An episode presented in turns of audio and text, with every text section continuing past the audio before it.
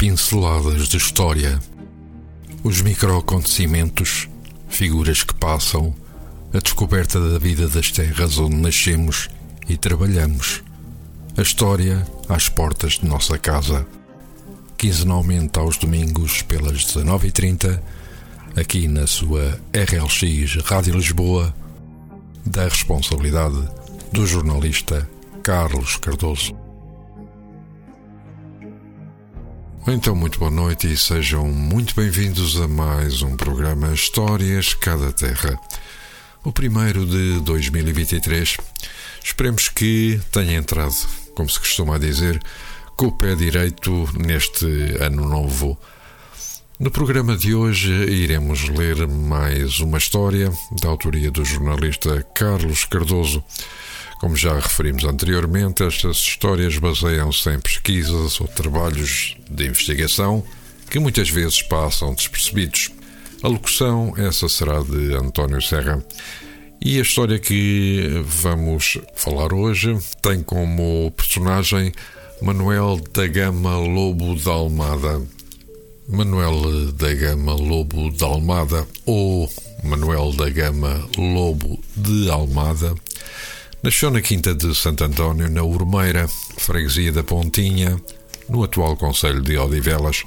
Corria o ano de 1745. Faleceu desalentado, deprimido, na localidade de Barcelos, no Brasil, a 27 de outubro de 1799. Militar e geógrafo Manuel da Gama Lobo, da Almada, faz parte dos milhares de portugueses que, a dada altura, deambularam para o Brasil seja por ambição pessoal, seja em funções da coroa, com o objetivo de afirmar o poderio colonial de Portugal. Este fluxo migratório tem sido pouco abordado pelos historiadores locais, estabelecendo eventuais pontos entre a presença e funções assumidas no Brasil e a realidade das suas comunidades de origem, se é que essas relações existem. Já em contrapartida, no Brasil, muitas destas personagens são alvos de estudos inclusive de teses universitárias, e que tentam aprofundar o papel que tiveram na formação das diversas regiões que hoje constituem o Brasil. É o caso de Manuel da Gama Lobo da Almada. Jorge Martins, no seu livro Subsídios para a História da Pontinha, refere que seria de uma família com alguma notoriedade no século XVIII. Sabe-se que ficou órfão aos sete anos e que teve formação literária. Jurou bandeira em 1764 e em 1768, depois de uma briga, foi desterrado para o presídio de Mazagão. Em 1769, terá sido promovido a sargento-mor e foi nesta condição que comandou a fortaleza de São José de Macapá até 1771 e mais tarde, de 1773 a 1784, a fortaleza de Macapá integrava-se no vasto sistema defensivo do Grã-Pará. Em 1784, o governo português deu ordem para que se procedesse à demarcação dos limites das suas terras na Amazónia. Dalmada teve de acompanhar então o Forte de São Gabriel, uma unidade longínqua. Explorou diversos rios, tendo elaborado relatórios que ainda hoje são um ponto de referência para se entender as características e evolução da Amazónia. Em 1768 é nomeado governador da capitania do Rio Negro. Transferiu em 1789 a capital da capitania, situada em Barcelos, para um pequeno lugar chamado Lugar da Barra, que é nem mais nem menos do que a atual Manaus. Lançou todo um programa de desenvolvimento que contribuiu para a fixação da população numa região inóspita. Rascou ruas, construiu um hospital, um quartel, cadeia pública, padaria, cordoaria, olaria, depósito de pólvora, estaleiro e diversas fábricas de panos de algodão, velas e redes. Foi o pioneiro na criação de gado bovino e equino no Vale do Rio Branco, atual estado de Roraima.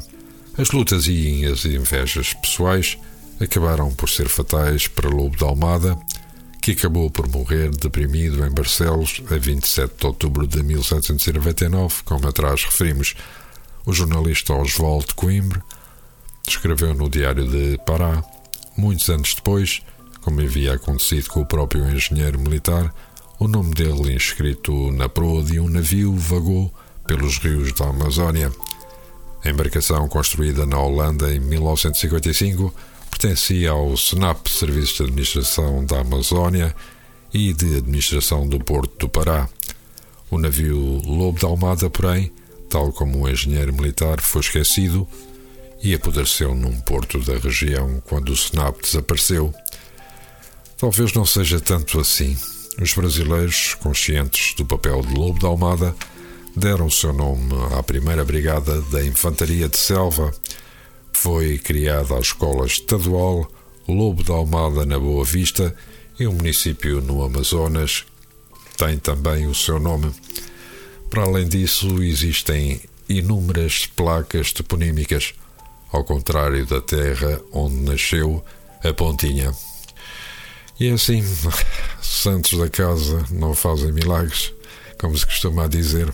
E foi com esta pequena história de um homem da Urmeira que andou por terras do Brasil que chegamos ao fim de mais um programa Histórias Cada Terra. Mas antes então das saudações finais, vamos deixar-vos com um tema musical na voz de Fausto o barco vai de saída.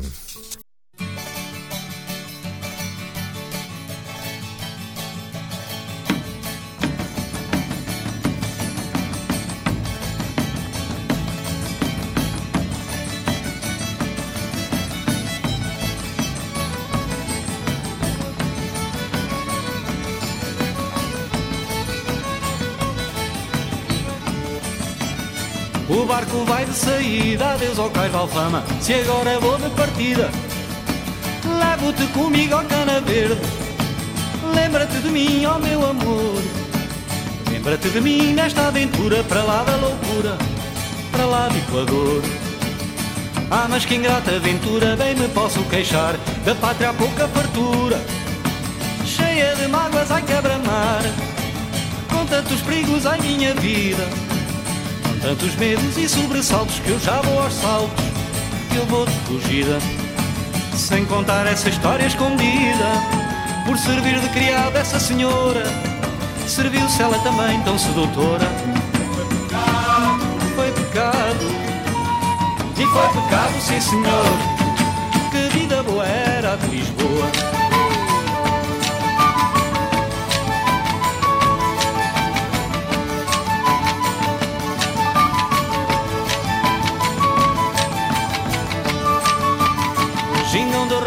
Batida, corsário sem cruzado, ao som do baile mandado. Em terras de pimenta é maravilha, com sonhos de prata é fantasia. Com sonhos da cor do arco-íris, desvairas silvires, desvairas magia. Já tenho a vela enfunada, marrano sem vergonha, judeu sem coisa nem fronha. Vou de viagem, ai que largada, só vejo cores, ai que alegria. Só vejo piratas e tesouros, são pratas, são ouros, são noites, são dias. Vou no espantoso trono das águas, vou no tremendo sopro dos ventos, vou por cima dos meus pensamentos. Arrepia, e arrepia, sim senhor, que vida boa era de Lisboa.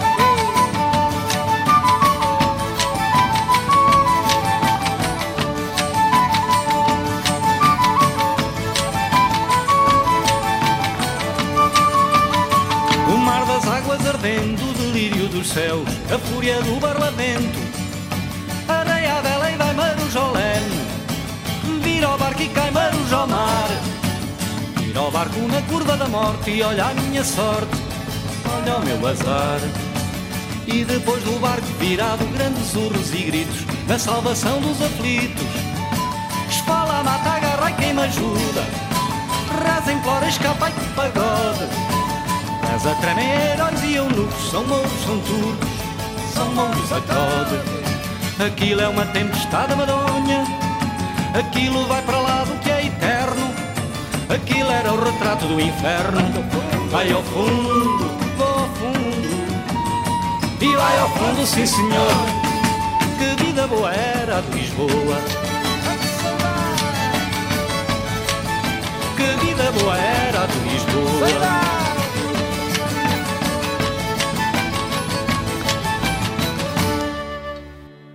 E foi com este tema musical, na voz de Fausto, que vos desejamos um resto de um bom serão de domingo e uma ótima semana, para além, claro, de votos de um bom início de 2023. Nós voltaremos daqui em 15 dias com mais uma história. Até lá, fiquem bem. Pinceladas de história. Os microacontecimentos, figuras que passam, a descoberta da vida das terras onde nascemos e trabalhamos. A história às portas de nossa casa.